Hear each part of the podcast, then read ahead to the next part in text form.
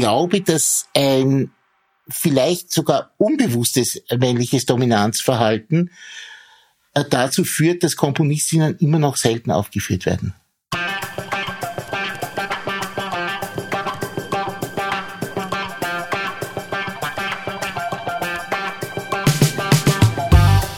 Herzlich willkommen bei Weitergedacht, der Podcast der WZ. Jede Woche präsentieren wir eine neue Geschichte, stellen eure Fragen und geben Einblicke in unser 320 Jahre altes Archiv.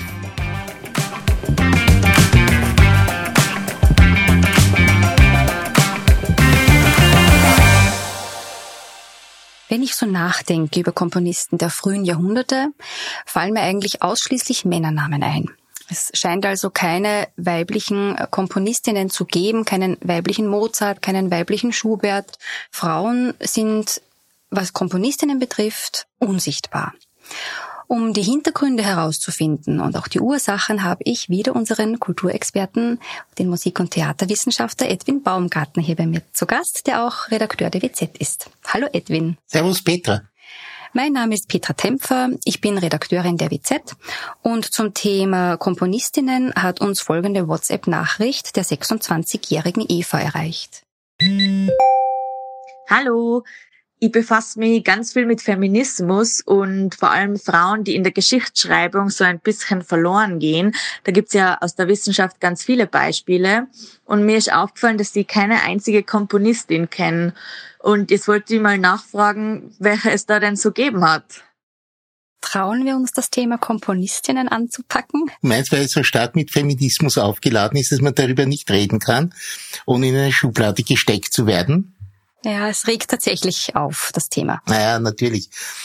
Also wie immer, wenn Frauen in scheinbare Männerdomänen eintreten. Ich glaube, man soll es umso eher aufgreifen. Schau, äh, Frauen sind, haben sicher immer wieder komponiert und haben so nette Sächelchen geschrieben, lieb, freundlich, sieht so ein bisschen eine Blümchentapete. Das ist ein bisschen wie Sticken sind ihre Stücke. Allerliebst, richtig hübsch. Man darf ihnen nicht vorwerfen, dass ihnen die männliche Kraft fehlt. Sie sind halt Frauen wenn sie komponieren, nun ja, hören wir uns einmal diesen allerliebsten Anfang von Lili Boulangers 24. Psalm an.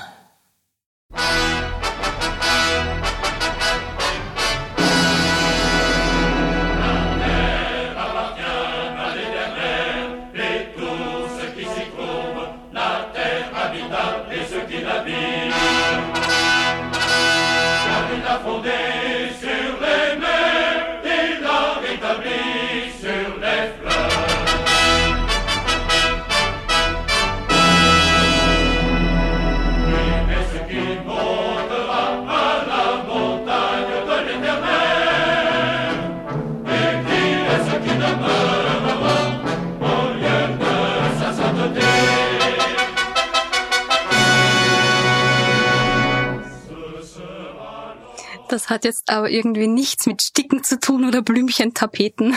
Natürlich nicht. Ich wollte mal alle Klischees aussprechen, äh, denn sie sind von einer grenzenlosen Dummheit. Im konkreten Fall ist es sogar noch offensichtlicher. Äh, Lili Boulanger, die dieses sagenhafte Stück geschrieben hat, hat gelebt am Ende des 19., Anfang des 20. Jahrhunderts Sie ist ganz jung gestorben, sie glaube nicht einmal 25 Jahre. Und diese Musik, die in einer Rüstung daherkommt, die stählern ist, hart, fast brutal, ja, in, in der Zeit nicht nur fast brutal, sondern tatsächlich brutal, das ist etwas völlig Neuartiges und geht weit, weit, weit ins 20. Jahrhundert hinein. Es ist, für mich gehört es zum absolut größten was die Musik hat in dieser Zeit. Ist an dieser Musik dann überhaupt irgendetwas, was du als weiblich bezeichnen würdest? Ja, dass sie unaufgeführt ist. Wir werden noch ein paar Komponistinnen erwähnen und ich garantiere dir, dass kein Mensch auf dieser Welt erkennen kann, ob diese Musik von einem Mann oder von einer Frau komponiert wurde. Unmöglich, gibt es nicht. Woran liegt es dann, dass die Musik von Frauen so wenig aufgeführt wurde? Ja, ich habe eine Vermutung aber ich kann es nicht beweisen. Könnte es auch sein, vielleicht, dass Frauen weniger Zugang zu Bildung hatten? Wir kommen dazu. Warte, nur eine Sekunde. Meine Vermutung geht ein bisschen in eine andere Richtung. Weshalb Werke von Komponistinnen so selten aufgeführt werden, ist meiner Meinung nach, dass die Partitur eines Orchesterwerks, eines Chorwerks, eines Ensemblestücks oder einer Oper genau genommen eine Anweisung ist, was gemacht werden muss. Die klassische Musik ist immer noch stark männlich dominiert. Ich bin ziemlich sicher, dass es einen geheimen männlichen Denkprozess gibt, das ist keine Verschwörungstheorie, dass sich ein Mann den Anweisungen einer Frau nicht unterordnet. Als männlicher Musiker eines Orchesters oder eines Ensembles kann man zwar akzeptieren, dass man sich einem männlichen Komponisten unterordnet, das ist dann der Chef der Musik, Dirigent ist es auch, aber es ist vor allem einmal der Komponist, dessen Werke aufgeführt wird. Aber wenn der Komponist eine Komponistin ist, äh, dann kommt zur unbewussten Kraftprobe, die automatisch aber von der Komponistin gewonnen wird, weil es ja ihr Werk ist, das aufgeführt wird, das wiedergegeben wird. Und der männliche Musiker muss sich zwangsläufig der Komponistin unterordnen. Das heißt, er, männliche Musiker muss sich einer Frau unterordnen. Und ich glaube, dass ein vielleicht sogar unbewusstes männliches Dominanzverhalten dazu führt, dass Komponistinnen immer noch selten aufgeführt werden. Also gäbe es theoretisch Musik von Komponistinnen, äh, die nicht aufgeführt wird, oder gibt es tatsächlich weniger, weil eben Frauen weniger Zugang zur Bildung hatten, vielleicht auch eben keine musikalische Ausbildung hatten? Ja, schau, Bildung gehört auf jeden Fall dazu. Also der Einwand ist völlig richtig. Die sogenannten höheren Töchter der vergangenen Zeiten, die lernten zumeist das Spielen eines Tasteninstruments. Also die musikalische Ausbildung war vorhanden. Äh, früher war es Cembalos, eine Art frühes Klavier, äh, mit, wo die Saiten nicht angeschlagen, sondern angezupft wurden und es einen zirpenden Klang ergibt. Später war es dann das klassische Klavier, die, das zur Ausbildung gehört hat. Aber das war zur häuslichen Unterhaltung bestimmt, nicht für die Karriere im Konzertsaal. Ausnahmen gibt's aber wenige.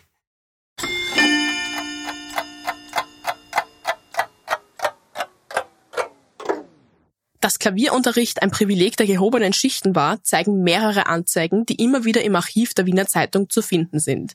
So zum Beispiel auch folgende vom 19. Februar 1824.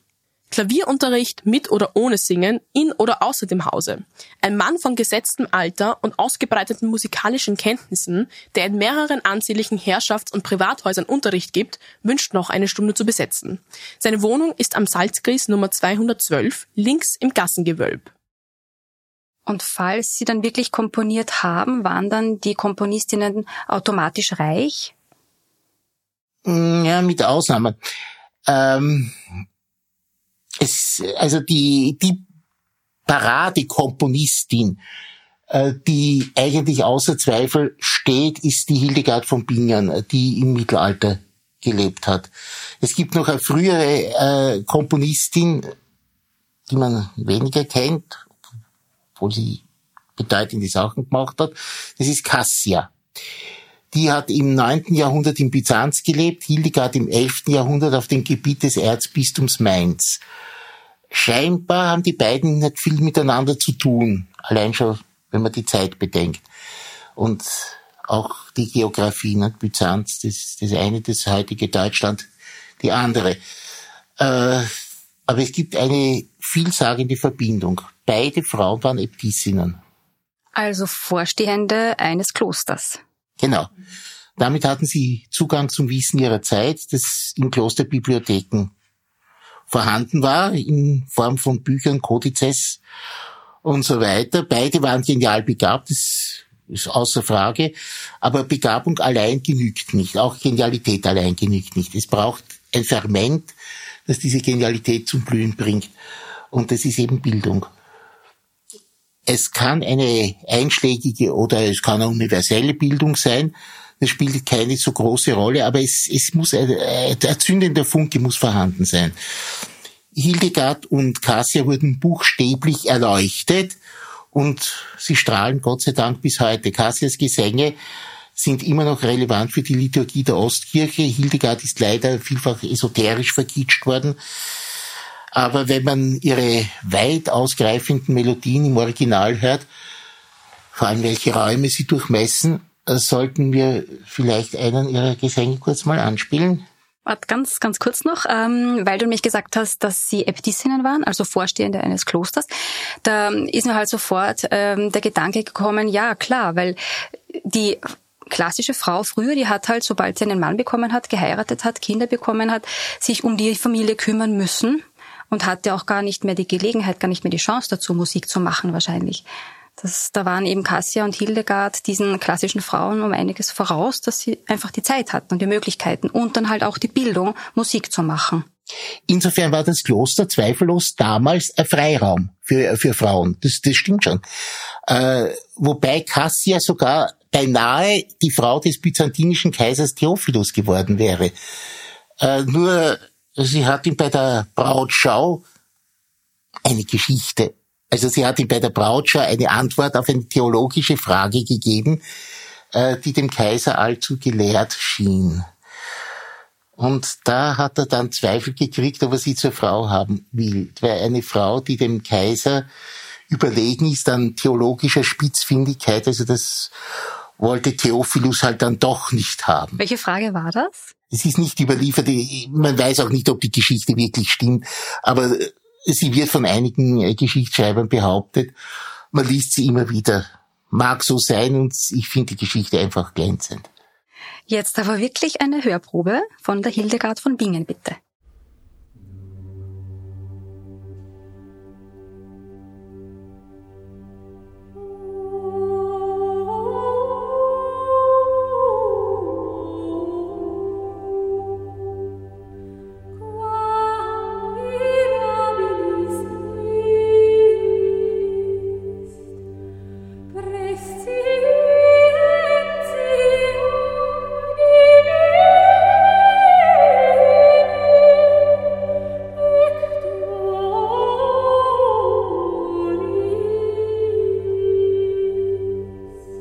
Ja, für mich klingt das jetzt ein bisschen wie Kirchenmusik.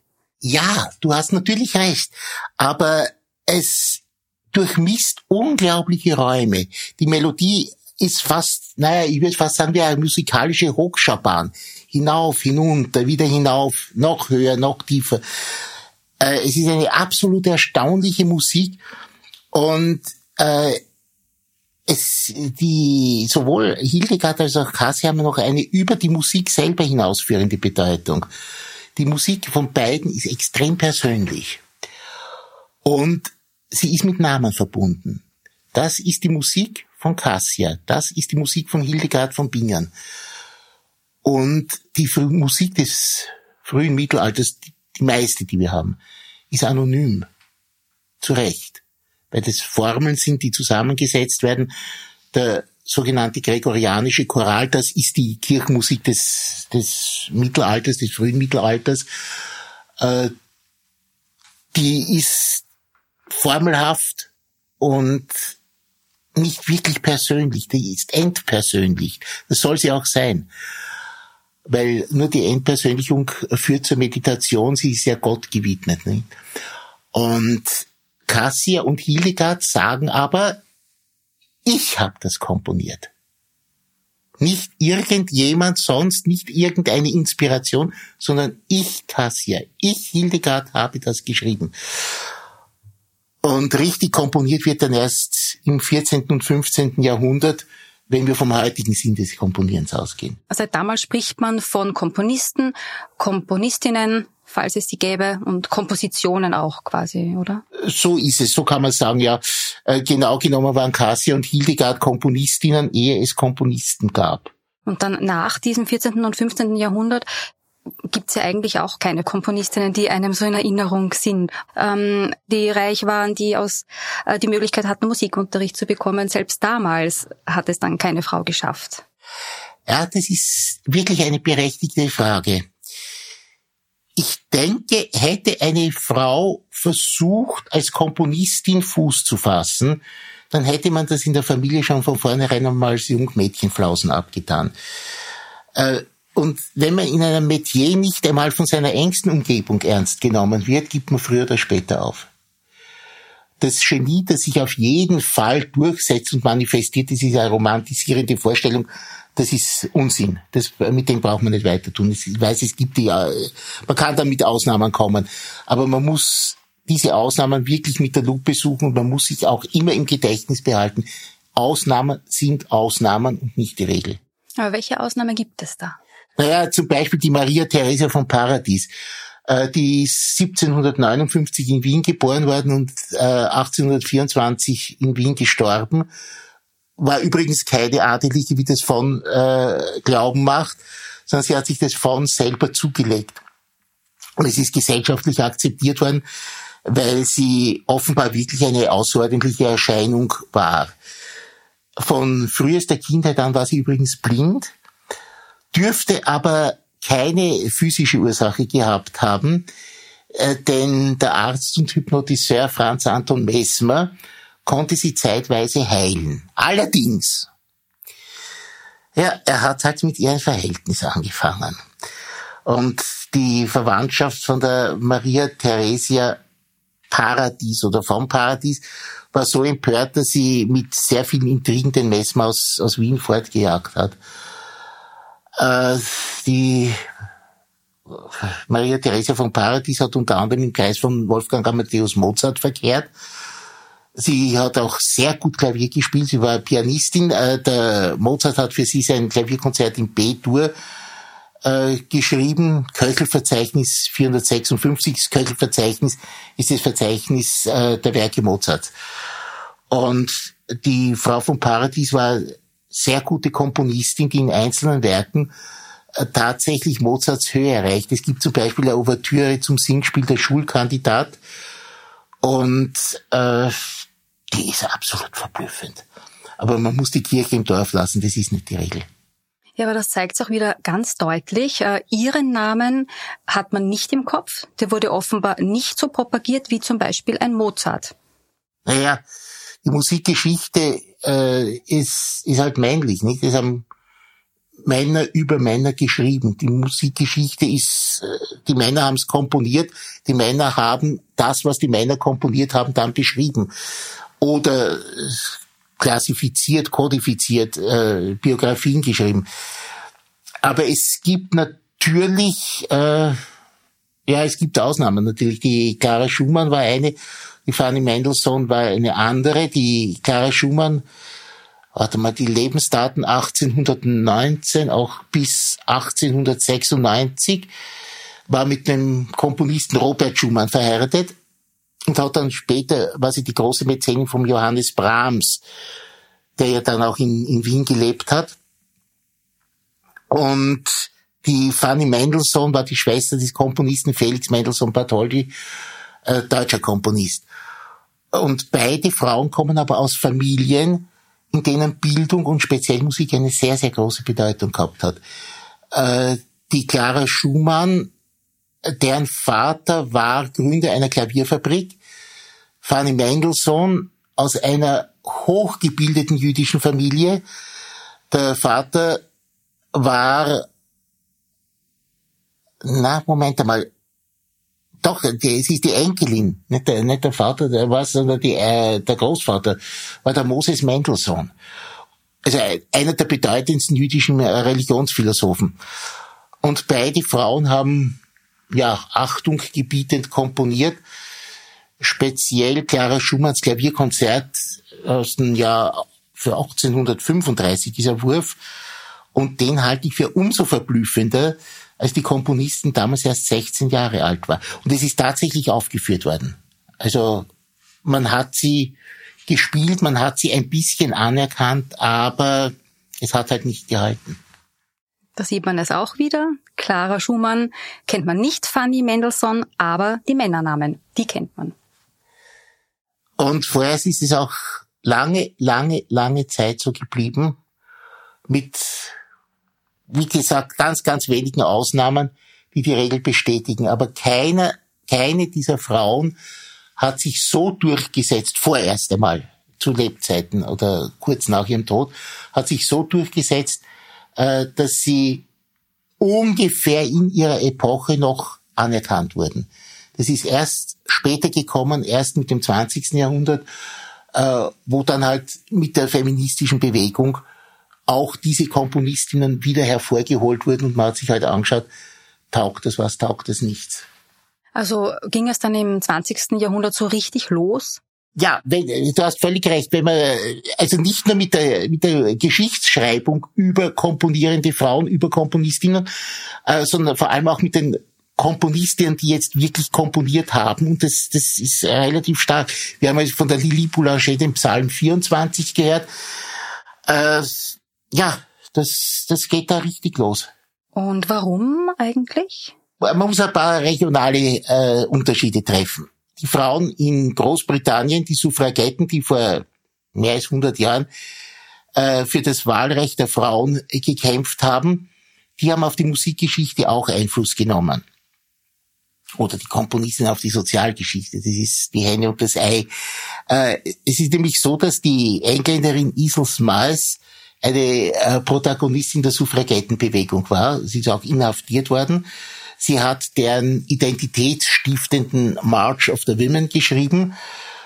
Äh, und wie gesagt, sie ist inhaftiert worden und hat über das auch eine Kantate geschrieben. Außerdem hat sie ein paar Opern komponiert, die eigentlich sehr gut sind. The Wreckers war 1906 uraufgeführt. Das war damals ein wirklicher Erfolg. Und es hat sich halt nicht auf den, auf den Bühnen gehalten, erstaunlicherweise. Sie jetzt wieder aufgeführt worden ist ein hervorragendes Stück. Aber woran lag das dann? Das ist nicht aufgeführt, äh, nicht länger aufgeführt worden ist. Nein, das ist der Frauenmalus. Das, man kann's, äh, damals hat es ihn also wirklich gegeben. Und die Frau hat von vornherein einen Punktenachteil gehabt. Was mir unverständlich ist, ist, wieso die Werke eben von der Isels Mais zum Beispiel heute nicht hervorgeholt werden. Äh, The Rackers ist ein taugliches Stück für das Repertoire. Es gibt eine CD-Einspielung davon. Aber ich hätte es halt so gerne einmal auf der Bühne gesehen. Du hast vorher gesagt, dass die Komponistinnen äh, vor allem einmal in Frankreich und im angloamerikanischen Raum Fuß fassen konnten. Wie sah es denn so im Rest der Welt aus? Ja, das ist jetzt, es kommt der große Punkt. Ich glaube nämlich, es hat keinen Sinn, jetzt eine Liste von Namen aufzuzählen, die man sich entweder nicht merkt oder aufgrund meiner Aussprache nicht richtig versteht. Ich möchte einen Namen unbedingt noch nennen. Das ist der der finnischen Komponistin Kaja Sarjaho, die vor wenigen Wochen verstorben ist. Er hat unfassbar schöne Klanggebilde geschaffen, es sind nicht wirklich Melodien drinnen. Aber allein der Klang ist dermaßen faszinierend, dass man nicht, eigentlich nicht aufhören kann, ihrer Musik zuzuhören. Das ist absolut faszinierend. Gibt es irgendwelche Österreicherinnen, die an Sie herankommen könnten? Äh, wir sind in der glücklichen Lage in Österreich, dass sowohl die traditionellere Richtung der Musik als auch die fortschrittlichere mit außerordentlich begabten Komponistinnen besetzt ist.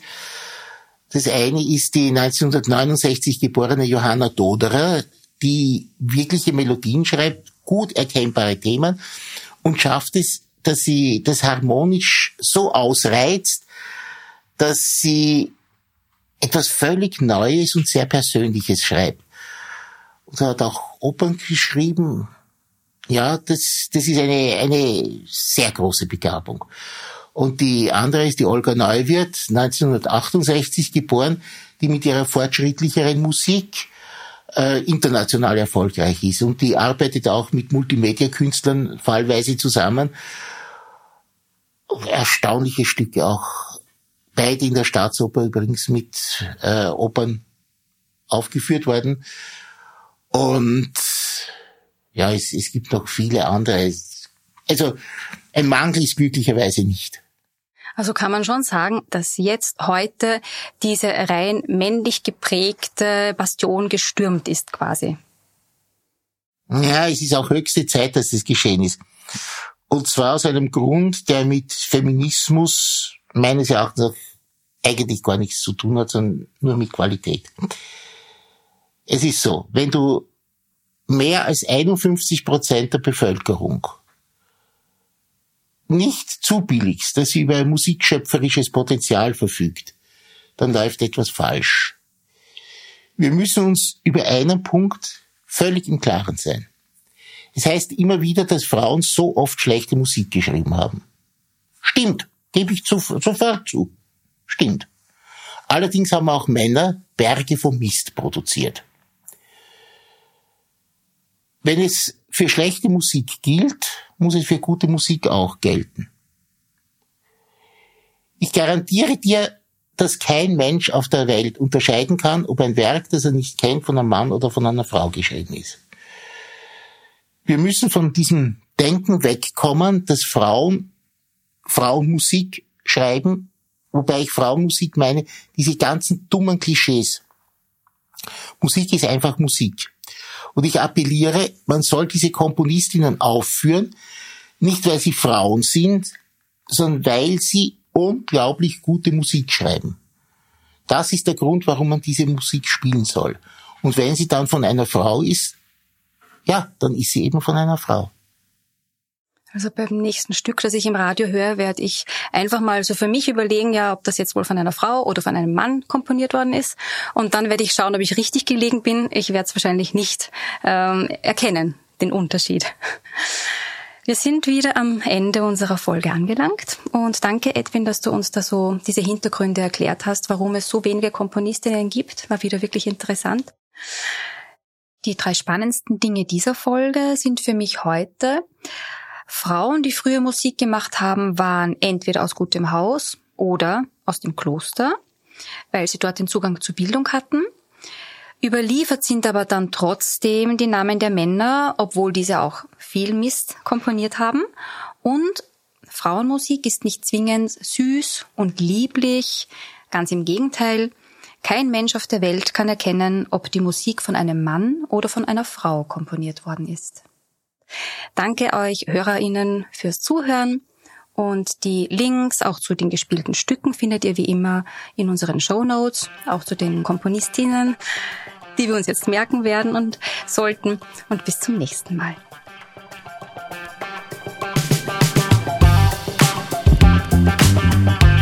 War die heutige Folge von Weitergedacht, der Podcast der WZ. Wenn euch das gefallen hat, abonniert diesen Podcast, folgt uns auf Instagram und TikTok und schaut auf unserer Website wz.at vorbei. Habt ihr Fragen oder Vorschläge für unsere nächsten Folgen? Dann schickt uns eine Sprachnachricht über WhatsApp. Unsere Nummer lautet 0664 834 8344.